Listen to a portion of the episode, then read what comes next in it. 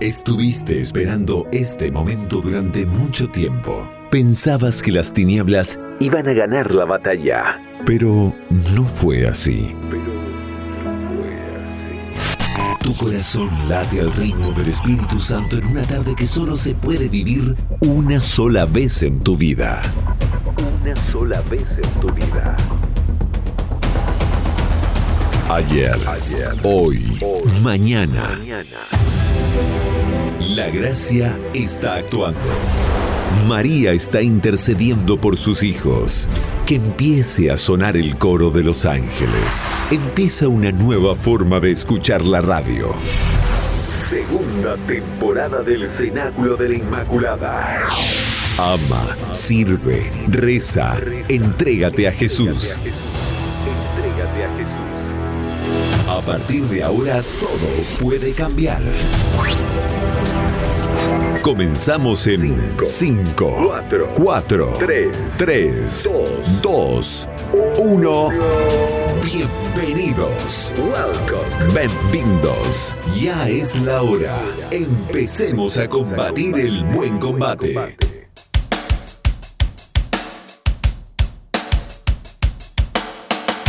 Muy buenas tardes queridos oyentes de Radio Narcea, bienvenidos a una edición más del Cenáculo de la Inmaculada, edición número 12 para la gloria de Dios. Feliz y bendecido día del bautismo de nuestro Señor Jesucristo. Que la gracia divina te inunde siempre con amor misericordioso. Dios quiere tocar tu corazón, cambiarte, darte una nueva vida en el Espíritu. Déjate llenar por este amor que lo hace todo nuevo, amor que restaura a este mundo que está tan herido. Ahora comprendo, dice la palabra, con toda verdad que Dios no hace acepción de personas, sino que acepta al que lo teme y practica la justicia, sea de la nación que sea. Envió su palabra a los hijos de Israel anunciando la buena nueva de la paz que traería Jesucristo el Señor de todos.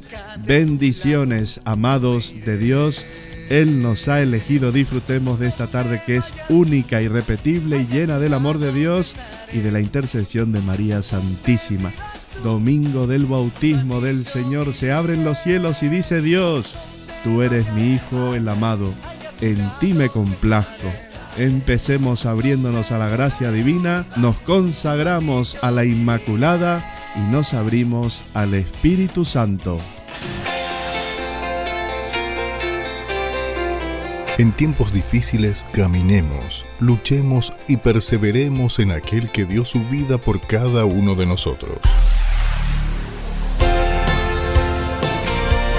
Bienvenidos al Cenáculo de la Inmaculada, un espacio dedicado a la evangelización sin fronteras. Un espacio dedicado para ti.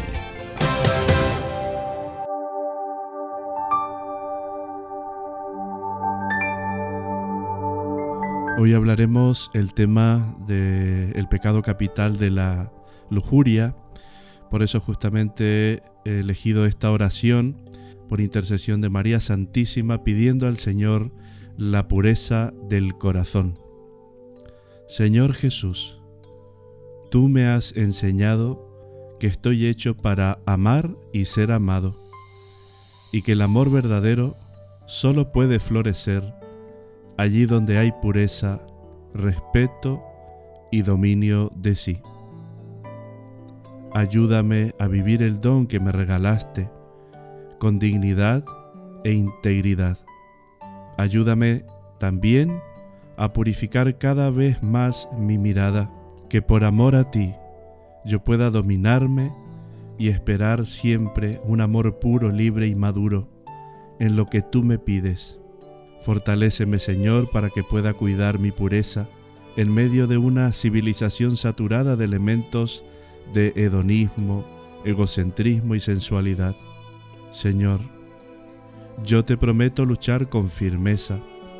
Concédeme tú la gracia para vivir la castidad de mente, corazón y cuerpo, y así poder amar cada día más con un amor que se asemeje cada vez más al tuyo. Que así sea. Amén. Cenáculo de la Inmaculada. transmitiendo para todo el planeta Tierra desde la red de redes. Llevando la palabra de Dios a rincones inimaginables de tu corazón. El Espíritu Santo encenderá tu vida. Ábrete a la gracia. No temas, Disfruta de la temporada número 2. Temporada número 2.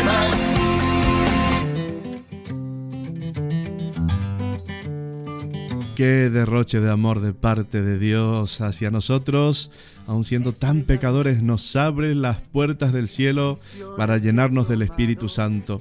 No dejemos que las tinieblas triunfen en nosotros. Lucha, reza, intercede. Ten ánimo porque el Inmaculado Corazón de María triunfará.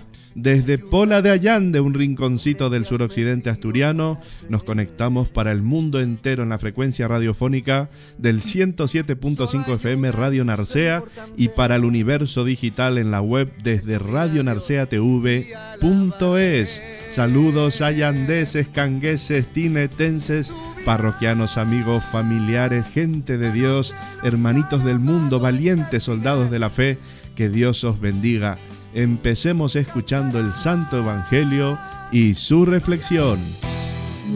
La palabra de Dios puede cambiar tu vida. Contáctate con el Espíritu Santo. Conéctate con el amor divino.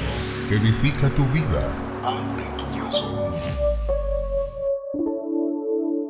Como el pueblo hiciera conjeturas y todos se preguntaran en su interior acerca de si Juan no sería el Cristo, Juan respondió a todos y dijo, yo os bautizo con agua, pero viene quien es más fuerte que yo, al que no soy digno de desatar las correas de sus sandalias. Él os bautizará en Espíritu Santo y en fuego. Cuando todo el pueblo se bautizaba, sucedió que bautizado también Jesús, y mientras estaba en oración, se abrió el cielo y descendió el Espíritu Santo sobre él, en forma corporal, como una paloma, y se oyó una voz del cielo, Tú eres mi Hijo amado, en ti me he complacido. Apenas se bautizó el Señor, se abrió el cielo, y el Espíritu Santo se posó sobre él como una paloma, y se oyó la voz del Padre que decía, Este es mi Hijo, el amado, mi predilecto. Hace unos pocos días celebramos la Epifanía, la manifestación del Señor a los gentiles, representados en aquellos hombres sabios que llegaron a Jerusalén preguntando por el nacido rey de los judíos. Ya había tenido lugar una primera revelación a los pastores, que en la misma noche de la Navidad se dirigen al lugar donde ha nacido el niño, a quien le llevan sus presentes.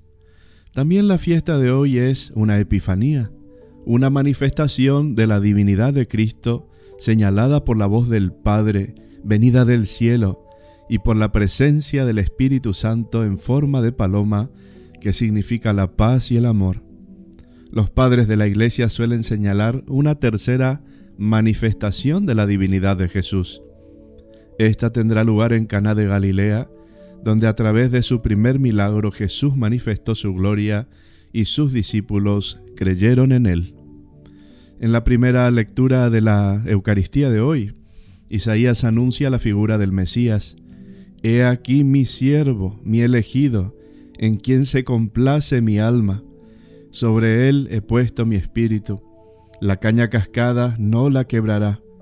El pábilo vacilante no lo apagará. Yo el Señor te he llamado, para que abras los ojos de los ciegos, saques a los cautivos de la prisión, y de la mazmorra a los que habitan en tinieblas esta descripción profética tiene su plena realización en el bautismo del Señor. Entonces descendió el Espíritu Santo en forma corporal como una paloma sobre él, y se oyó una voz que venía del cielo. Tú eres el Hijo mío, el amado, en ti me he complacido. Las tres divinas personas de la Trinidad intervienen en esta gran epifanía a orillas del Jordán. El Padre hace oír su voz, dando testimonio del Hijo. Jesús es bautizado por Juan. El Espíritu Santo desciende visiblemente sobre él. La expresión de Isaías, mi siervo, es sustituida ahora por mi Hijo amado, que indica la persona y la naturaleza divina de Cristo. Con el bautismo de Jesús se inicia de modo solemne su misión salvadora. A la vez el Espíritu comenzaba por medio del Mesías su acción en las almas, que durará hasta el fin de los tiempos. La liturgia propia de este domingo es especialmente apta para que recordemos con alegría nuestro bautismo y sus consecuencias en nuestra vida. Cuando San Agustín menciona en sus confesiones el día en que recibió este sacramento, lo recuerda con profundo gozo. Rebosante de dulzura extraordinaria, aquellos días no me saciaba de considerar la profundidad de su designio para la salvación del género humano. Con ese gozo hemos de recordar hoy que hemos sido bautizados en el nombre del Padre, y del Hijo y del Espíritu Santo. El misterio del bautismo de Jesús nos adentra en el misterio inefable de cada uno de nosotros, pues de su plenitud recibimos toda gracia sobre gracia. Hemos sido bautizados no solo en agua, como hacía el precursor, sino en el Espíritu Santo, que nos comunica la vida de Dios. Demos gracias hoy al Señor por aquel día memorable en que fuimos incorporados a la vida de Cristo y destinados con Él a la vida eterna. Alegrémonos de haber sido quizás bautizados a los pocos días de haber nacido, como es costumbre inmemorial en la Iglesia, en el caso de neófitos hijos de padres cristianos. Fuimos bautizados en el nombre de la Santísima Trinidad para entrar en comunión con Dios en cierto modo se han abierto para cada uno de nosotros los cielos, a fin de que entremos en la casa de Dios y reconozcamos la filiación divina. Si tuvieses piedad verdadera, enseña San Cirilo de Jerusalén, también descenderá sobre ti el Espíritu Santo, y oirás la voz del Padre desde lo alto que dice, Este no es hijo mío, pero ahora después del bautismo ha sido hecho mío. La filiación divina ha sido uno de los grandes dones que recibimos aquel día en que fuimos bautizados. San Pablo nos habla de esta filiación y dirigiéndose a cada bautizado, no duda en pronunciar estas dichosísimas palabras. Ya no eres esclavo sino hijo, y si hijo, también heredero.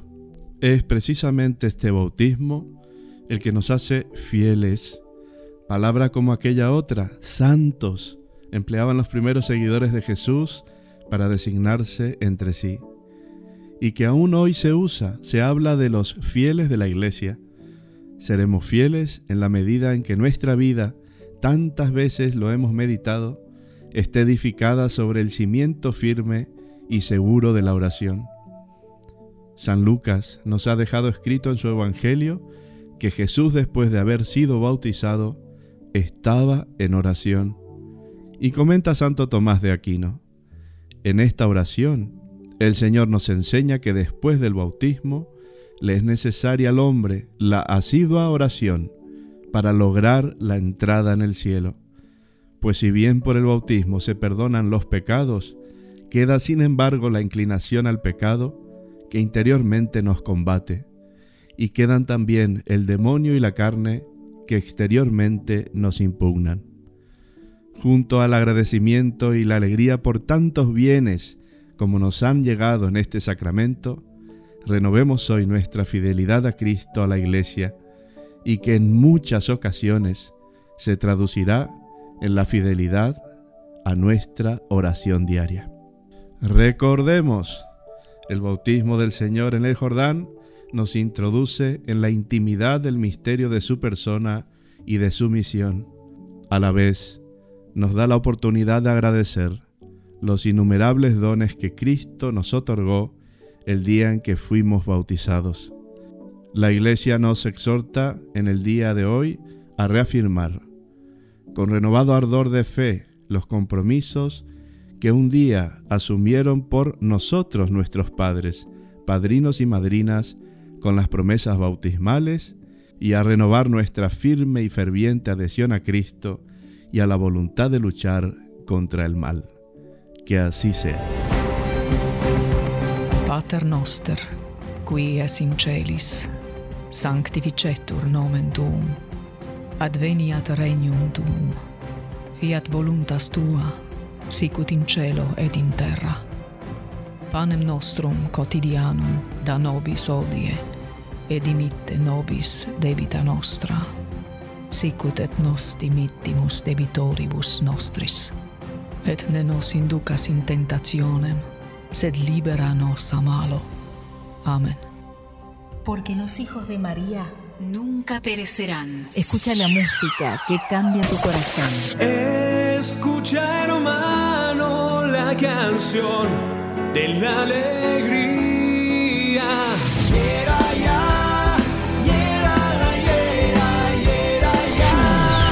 Cristo vale la pena, luchemos con fe. El enemigo viene a tocarte a ti,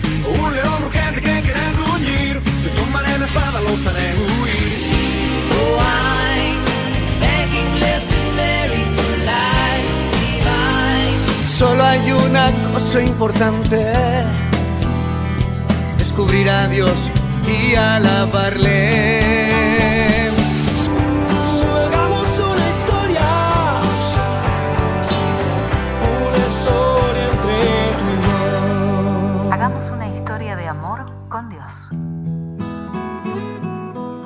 Quería felicitar en esta tanda musical a Paco Veiga, que el día 12 de enero está cumpliendo años. Paco, te mando un fuerte abrazo, que Dios te bendiga. Espero y le pido al Señor que podamos vivir muchísimos momentos en su presencia, en amistad, y que la Virgen María, Nuestra Señora del Acebo, te proteja siempre a ti y a tu familia. Cuídate y pásalo feliz y bendecido en este día de tu cumpleaños.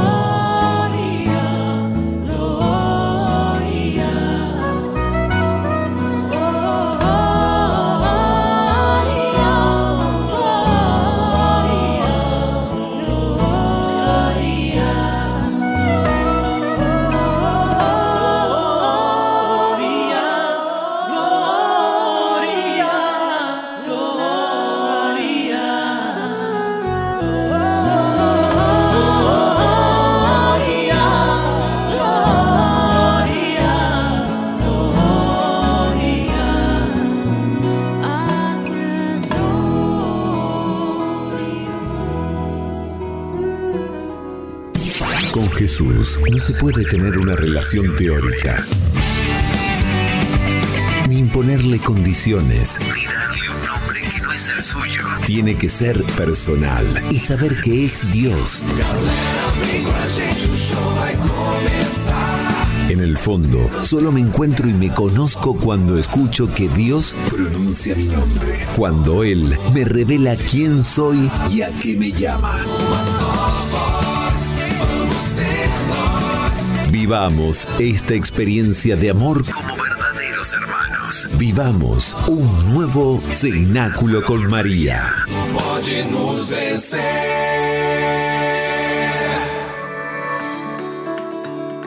Hoy hablaremos de un tema bastante común en la sociedad, pero hecho tabú por muchos, ilegalizado por un mundo erotizado y que frivoliza al cuerpo como simple objeto de deseo o de satisfacción. Hablaremos del pecado capital de la lujuria. Y empezamos este bloque número uno eh, haciendo referencia a un escrito que está en infocatólica.com por el padre Guillermo Juan Morado y hace un escrito bastante interesante acerca de la lujuria y vamos a compartirles con todos ustedes. Dice, Santo Tomás de Aquino relaciona la lujuria con el desorden de los actos o de los deseos. Citando a San Agustín, hace una observación muy acertada. La lujuria no es vicio de cuerpos bellos y agradables, sino de un alma que ama perversamente los placeres corpóreos despreciando la templanza. No se dice que los placeres corpóreos sean en sí mismos malos. La maldad radica en amarlos perversamente. Lo que está en juego no es en primer lugar el cuerpo, sino el alma. Lo que está en juego es, en definitiva, la calidad del amor. El deseo puede ser desordenado, y lo es si no atiende ni a límites ni a fines. Esta carencia de límites y de fines convierte el deseo en irracional, por consiguiente, en inhumano. El mero deseo no lo justifica todo. Desear ser rico no hace bueno al robo. Desear a otra persona no disculpa cualquier conducta en relación con esa otra persona. Pero no solo los deseos pueden ser desordenados, también los actos pueden serlo cuando no son proporcionados a su fin. La lujuria, explica Santo Tomás, es un vicio capital que tiene ocho hijas. La primera es la ceguera mental. Esta ceguera impide juzgar rectamente sobre el fin. La hermosura te fascinó y la pasión pervirtió tu corazón. Leemos en el libro de Daniel. La segunda hija es la inconsideración. La lujuria impide el consejo sobre lo que debe hacerse. El amor libidinoso no admite deliberación y consejo, ni lo tiene en sí mismo. La tercera es la precipitación, es decir, la tendencia a consentir antes de tiempo, sin esperar el juicio de la razón. Los ancianos perdieron el juicio para no acordarse de sus justos juicios, leemos también en Daniel. La cuarta hija de la lujuria es la inconstancia, que impide permanecer en aquello que se ha elegido. Una lágrima hará cambiar de juicio. La inconstancia, por ejemplo, de cumplir los propios compromisos libremente asumidos. La quinta hija de la lujuria es el egoísmo, que modifica la voluntad haciendo que tienda por encima de todo al placer, al propio placer. La sexta, el odio a Dios se le odia no directamente por ser Dios, sino porque pone límites al deseo inmoderado del placer. La séptima hija es el afecto al siglo presente, a todas aquellas cosas por las que se alcanza el fin intentado, las cuales pertenecen al siglo. Y la octava muy ligada a la anterior es la desesperanza del futuro, nacida del desprecio de los placeres espirituales. La lujuria siempre busca razones justificativas, vanas palabras, pues desde el principio, para que los hombres pudiesen espaciarse a sus anchas, disfrutando de sus concupiscencias, se devanaron los sesos para hallar excusas que legitimasen sus deseos y sus actos. Nada nuevo bajo el sol, así son las cosas, así lo vemos si somos sinceros con nosotros mismos Jesús, con menos distinciones, es más exigente que Santo Tomás y dice, Bienaventurados los limpios de corazón, porque ellos verán a Dios. La lujuria origina otros pecados, por ejemplo, la fornicación, relaciones sexuales antes o fuera del matrimonio cristiano, la masturbación, la pornografía, mal terrible de nuestra época por su difusión masiva y casi compulsiva por el Internet, la pederastia, la violación y la prostitución. ¿Qué cosas nos conducen a la lujuria? Películas, fotografías, imágenes, en fin, todo aquello que estimulen pensamientos y deseos contrarios a la castidad y o que nos lleven a pecar de lujuria. Al ponernos en ocasión de pecado, ya estamos pecando. Es necesario entonces reconocer y obedecer el sentido que Dios ha dado a la sexualidad, aunque el mundo nos venda otra cosa.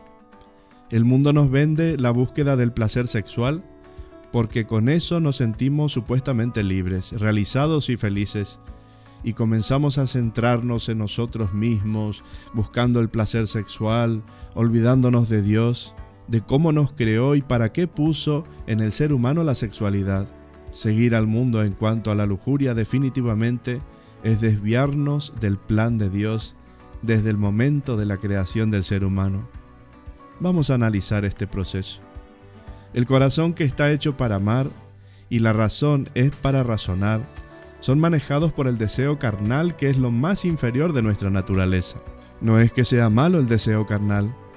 Si fue puesto por Dios, no es malo. Lo malo es el uso que le demos. Un ejemplo puede servirnos para entender el mal uso que puede darse a algo que Dios nos ha dado. Dios nos dio los dientes para morder, rasgar y masticar los alimentos, pero si una persona agresiva decide usarlos para maltratar a los demás mordiéndolos, está cambiando la finalidad de una cosa buena para hacer algo malo que termina por desviar el fin para el que fue hecho.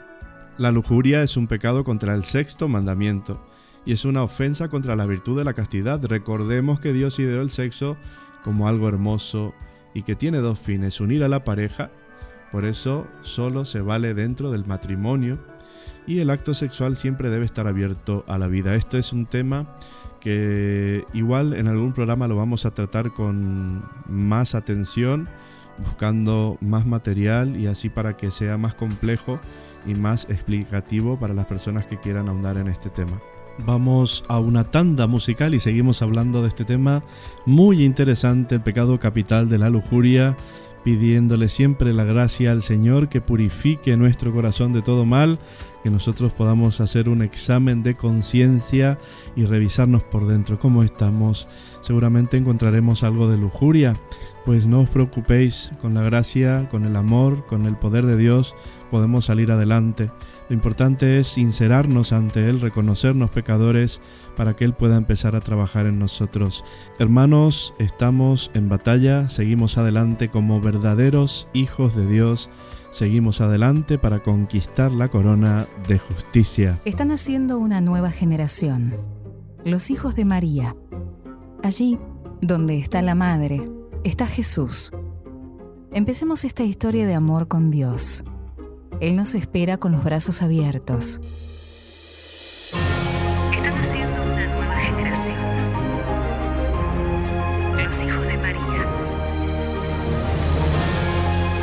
Sigamos luchando, permanezcamos en su amor. Llena de gracia, ayúdanos. Somos tus hijos. No dejes que el maligno enemigo nos seduzca. Tú, que estás llena del Espíritu Santo, ven a rescatarnos que nazca un nuevo cenáculo para que unidos a ti todos lleguemos a Jesús. Cenáculo de la Inmaculada. Intercesión de la Virgen María. Que. Quiero saludar en esta tanda a mi amigo Enrique y Salomé y a toda su familia, pues aquí cuentan con mis oraciones. He recibido este mensaje esta mañana y no te preocupes, vamos a poner todo en manos del Señor, querido amigo. Que Dios te bendiga, que la Virgen María interceda siempre por ti, por tu familia, por tus proyectos. Un abrazo enorme desde aquí. Ele me levantará,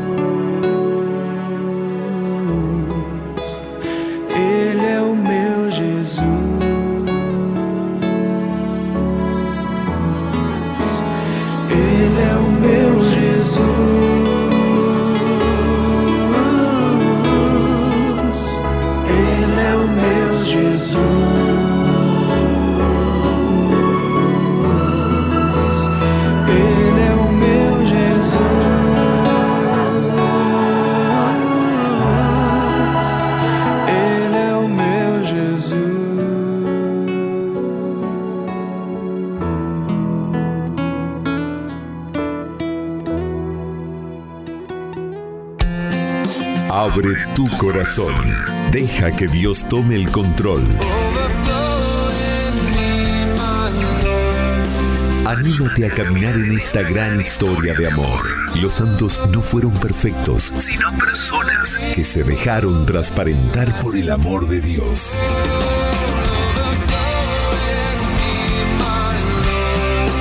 Caminemos juntos en el Cenáculo de la Inmaculada. 107.5 Radio Narcea FM. A mí me parece muchas veces eh, un poco gracioso que cuando hablemos de estos temas eh, encontremos a personas que se autojustifiquen que, bueno, como somos de carne o como vivimos en este mundo, no podemos nosotros negar lo que somos y así pues damos cabida libre a todo lo que sea la inmoralidad, ¿no? El pecado de la carne, pues eh, no es tan grave y no, no produce nada al alma, ¿no? Eh, yo creo que tenemos que hacer un análisis profundo como iglesia, como sociedad, porque la iglesia está muy afectada por este problema. Eh, el refugio, el autorrefugio en estas cosas. Tenemos en estos días el problema de la pornografía, de este cáncer que está afectando muchísimo a la vida religiosa y muchísimo a los bautizados. Según unos psicólogos que leí ayer, eh, eh, no me acuerdo ahora el nombre, decía que la pornografía puede afectar de tal manera a una persona que lo impide amar de manera pura, de manera verdadera y que también te cierra a la gracia de Dios, te cierra a los demás y te cierra a la gracia de Dios. La persona se vuelve cada vez más adicta y no puede salir de ese mundo. Eh, para poder vivir un proceso de sanación es bastante difícil cuando la persona está muy aferrada a esta clase de vicios. Y tenemos que tener en cuenta también que nosotros estamos llamados a la santidad. No cuenta tanto la salud del cuerpo, ¿no? Tiene que ir como como esta balanza que va cuerpo y alma, tenemos que saber cuidarnos en espíritu y en el cuerpo. Escuchaba también al fallecido obispo Enrique Suárez en uno de sus vídeos que decía, lo importante no es la salud, sino lo importante es ser santos.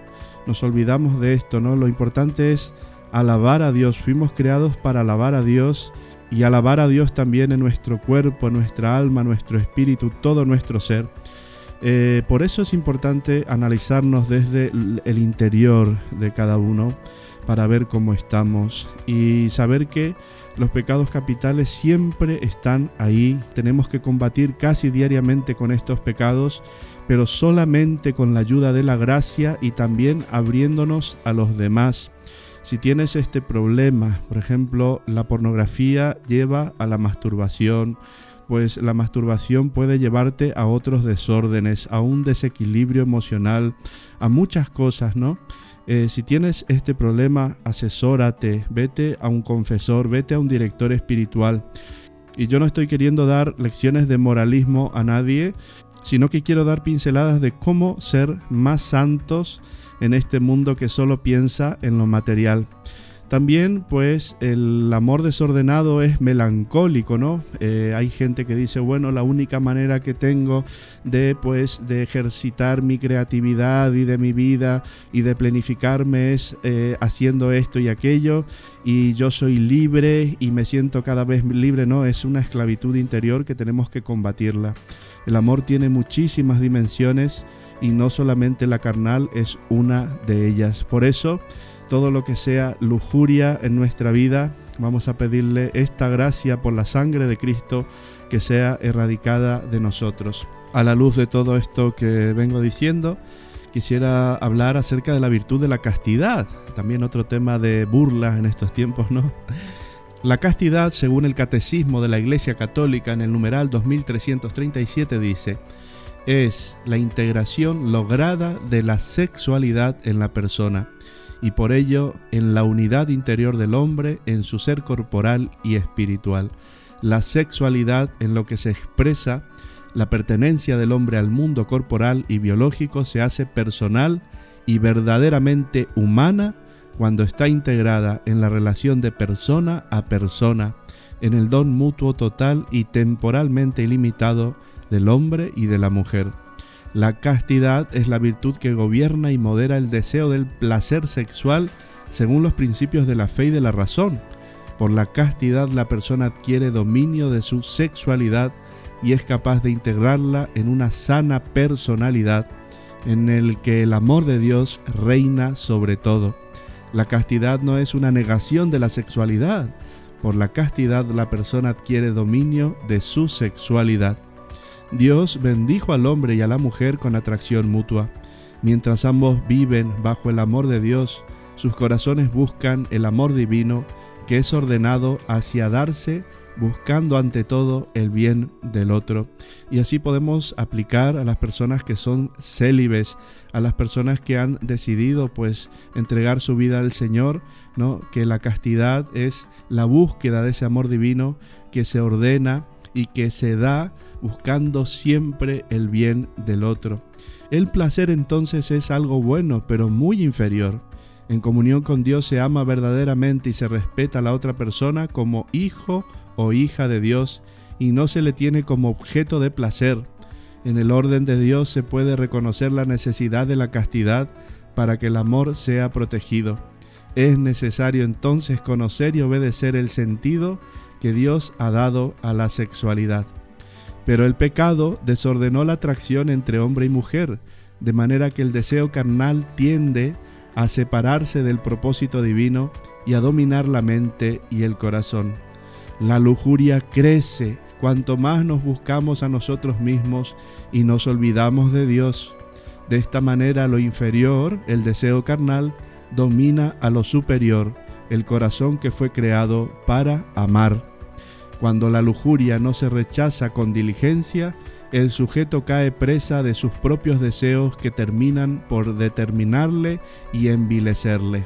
La lujuria se vence cuando guardamos la mente pura, lo cual requiere guardarse de miradas, revistas, programas de televisión que son eh, obscenos, etc. Eh, todo lo que incite a la lujuria, guardarnos de todo eso y dedicamos toda nuestra energía a servir a Dios y al prójimo según nuestra vocación. Si nos tomamos en serio nuestra vida en Cristo, podremos comprender el gravísimo daño que la lujuria ocasiona y aunque seamos tentados estaremos dispuestos a luchar y sufrir para liberarnos. La castidad es usar de ese hermoso regalo que Dios dio al hombre y que se llama sexo de acuerdo a las reglas de Dios, solo dentro del matrimonio y solo con tu esposa o esposo, que sea un acto de entrega amorosa, hacer feliz al otro y no con actos de egoísmo donde solo importa lo que yo sienta.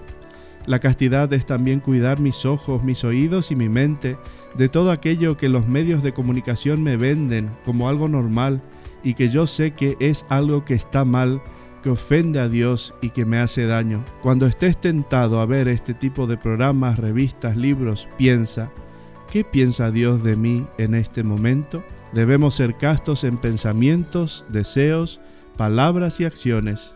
Todo bautizado es llamado a la castidad. El cristiano se ha revestido de Cristo, así nos dice en la carta de San Pablo a los Gálatas, modelo de toda castidad. Todos los fieles de Cristo son llamados a una vida casta según su estado de vida particular. En el momento de su bautismo, el cristiano se compromete a dirigir su afectividad en la castidad.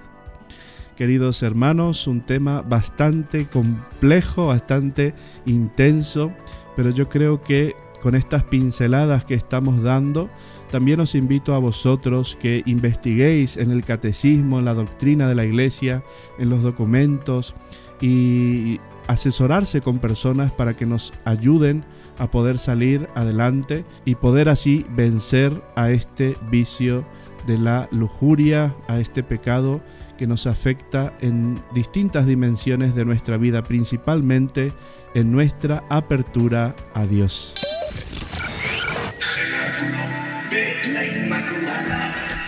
Radio Narcea. Quiero dedicar como siempre esta tanda musical a todas aquellas personas que hacen fuerza oculta en sus oraciones, eucaristías, sufrimientos diarios, aquellas personas que permiten que este programa salga adelante. Sabéis que hay mucha gente rezando y que si Dios quiere vamos a continuar con este proyecto, con este proyecto de amor de Dios, Cenáculo de la Inmaculada. Gracias por estar siempre. No pongo los nombres porque son muchísimos y estoy muy agradecido a Dios por cada uno de vosotros. Sigamos adelante, hermanos, sigamos en esta lucha. Vamos camino hacia el cielo. Dios os bendiga. Los elegidos son tu amada congregación.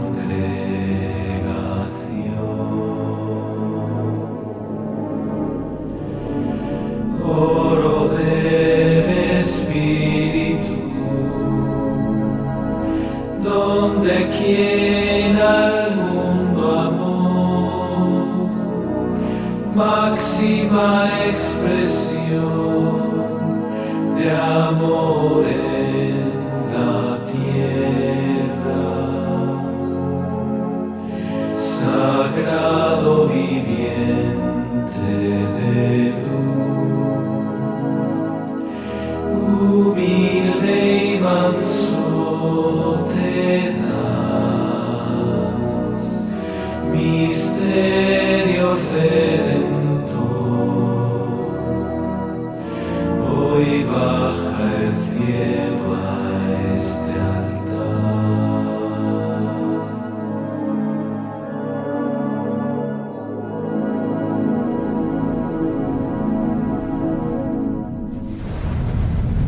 Somos energía.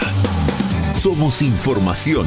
Vibramos, por lo tanto, resonamos. En tu corazón encontré la verdad que me empuja a gritar. Cenáculo de la Inmaculada. Escúchanos también en Spotify.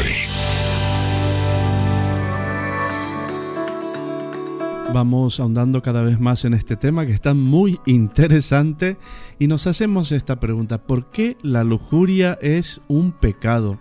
Nuestra sociedad condena la lujuria mientras su práctica hiere la libertad del prójimo, pedofilia, turismo sexual, etc. Pero el laxismo moral reinante no la condena cuando se trata de relaciones entre dos personas que consienten libremente a ellas y sin embargo la lujuria pervierte la relación con el prójimo, con nosotros mismos y con Dios. Con el prójimo, porque el prójimo debe ser respetado y amado y no poseído, y la lujuria lo que susurra al oído es, tú poseerás a tu prójimo.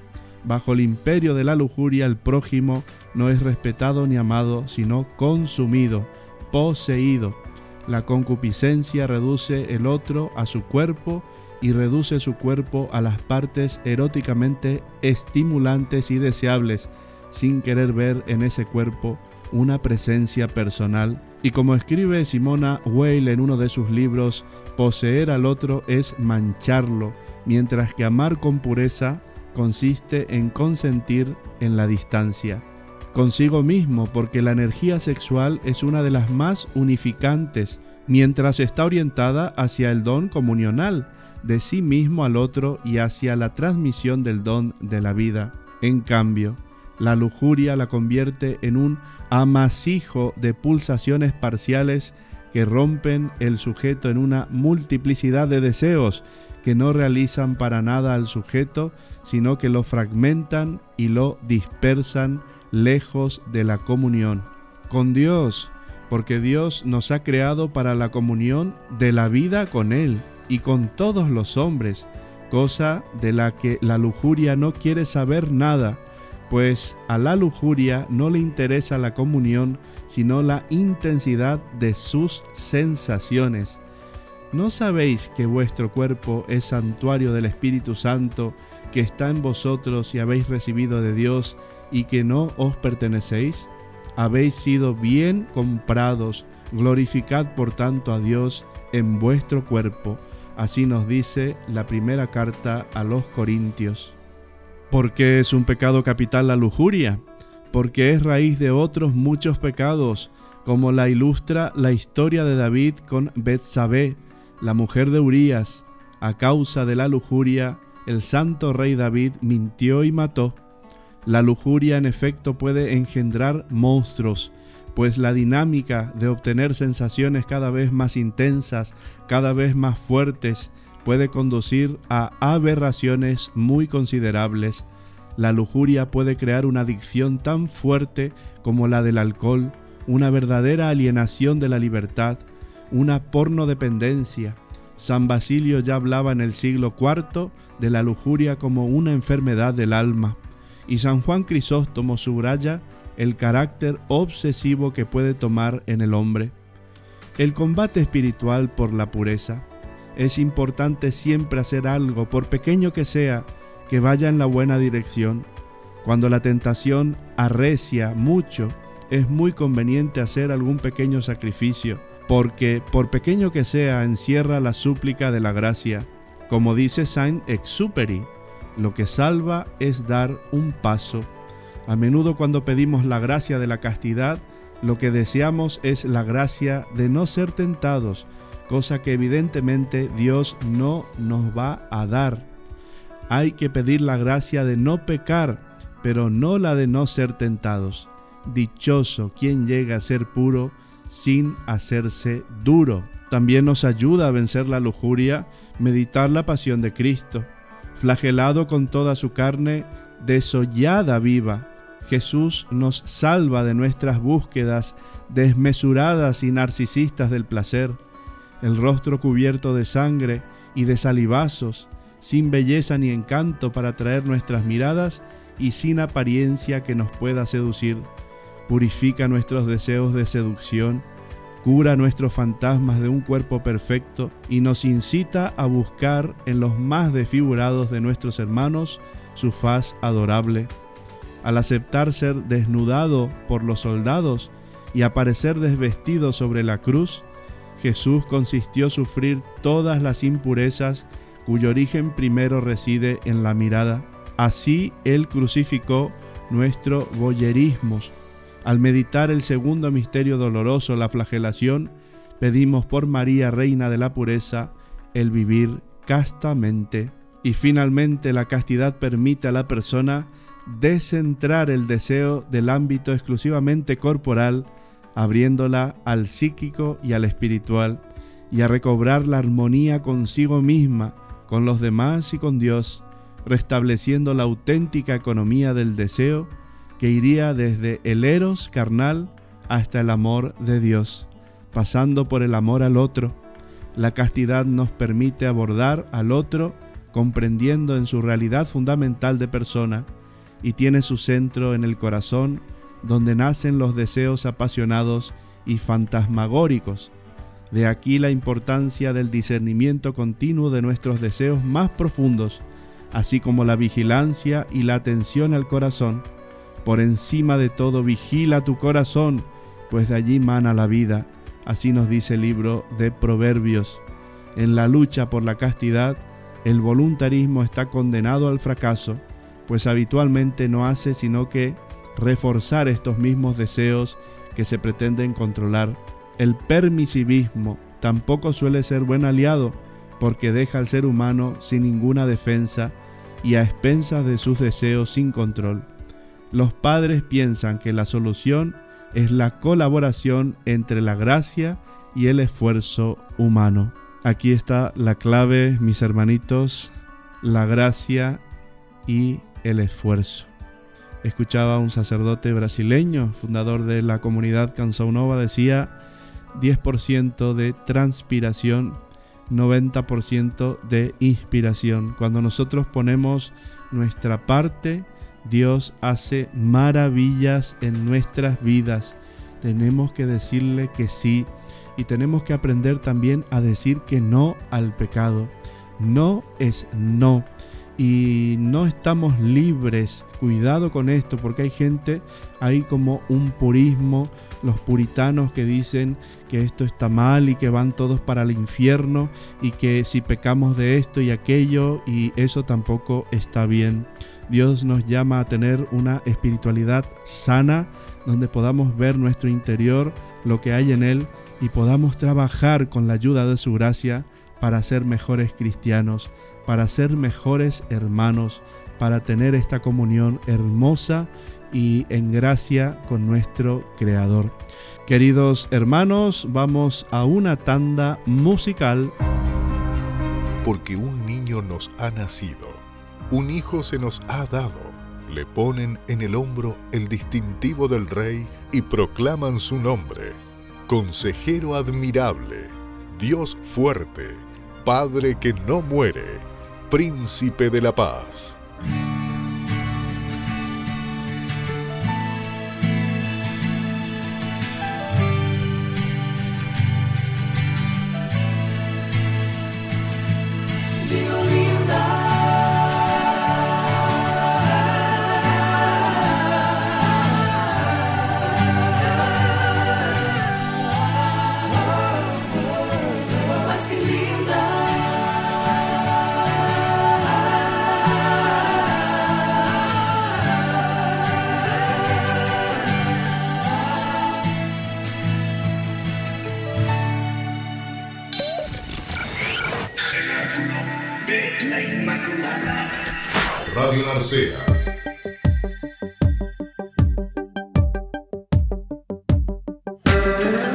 Acercando al final del programa y vamos a ver qué dicen las sentencias de los padres del desierto acerca de la lujuria. El abad Geroncio de Petra dijo, muchos de los que son tentados de deleites corporales, aunque no pequen corporalmente, pecan de pensamiento y aunque conserven la virginidad corporal, fornican en su alma. Por eso, carísimos, bueno es hacer lo que está escrito.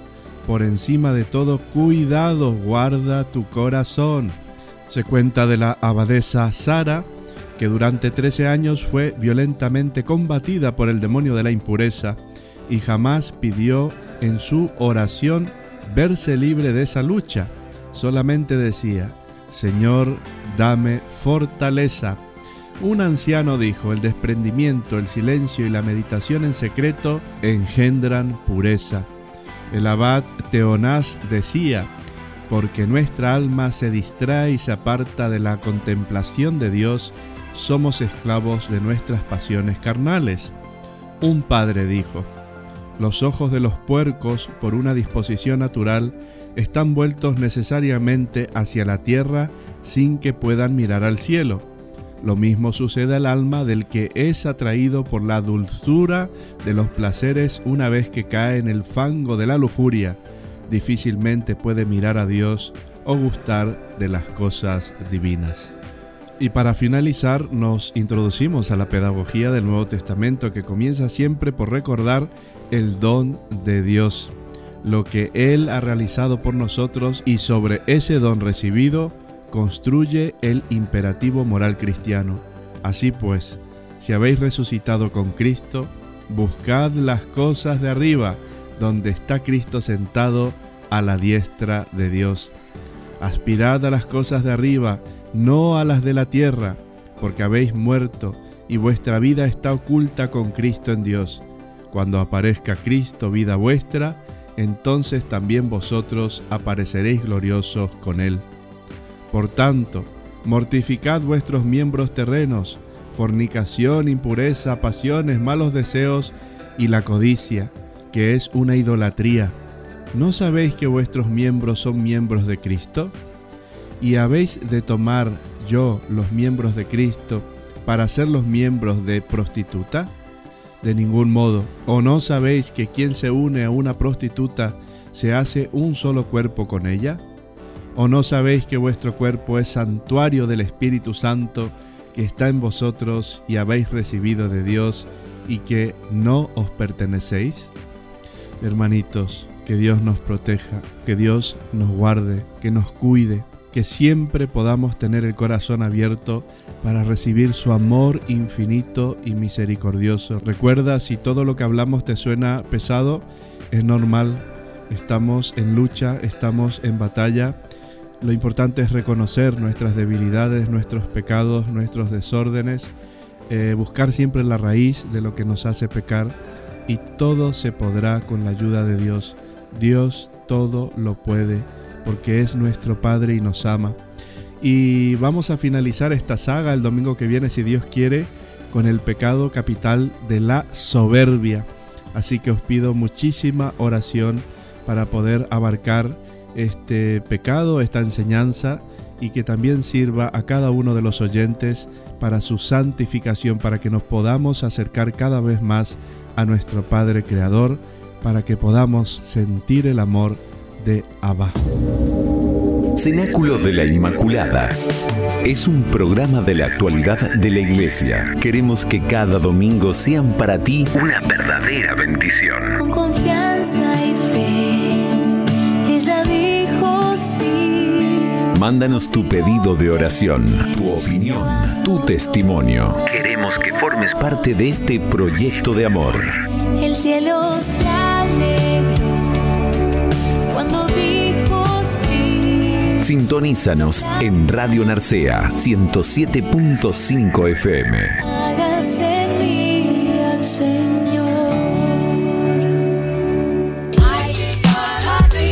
Y nos vamos con los avisos finales. Después de unas largas vacaciones de Navidad, es hora de volver, amiguitos. El viernes 14 de enero a las 5 de la tarde empezamos el catecismo de comunión.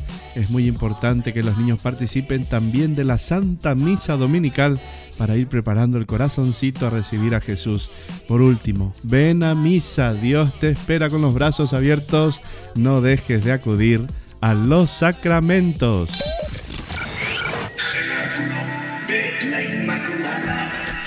Radio Narcea. Hermanitos, se nos ha terminado el tiempo. Que tengas un día bendecido junto a los tuyos, con el cuidado y la intercesión de Nuestra Señora, la Virgen del Avellano. Repetimos este programa todos los lunes a las 12 del mediodía en Radio Narcea, 107.5 FM, tu frecuencia favorita. También puedes encontrarnos en Spotify y desde radionarceatv.es transmitiendo para el universo digital. Gracias por acompañarnos, gracias por vuestras oraciones y cariño, gracias por elegirnos una vez más. Feliz domingo, hasta el reencuentro. Esto no es el final.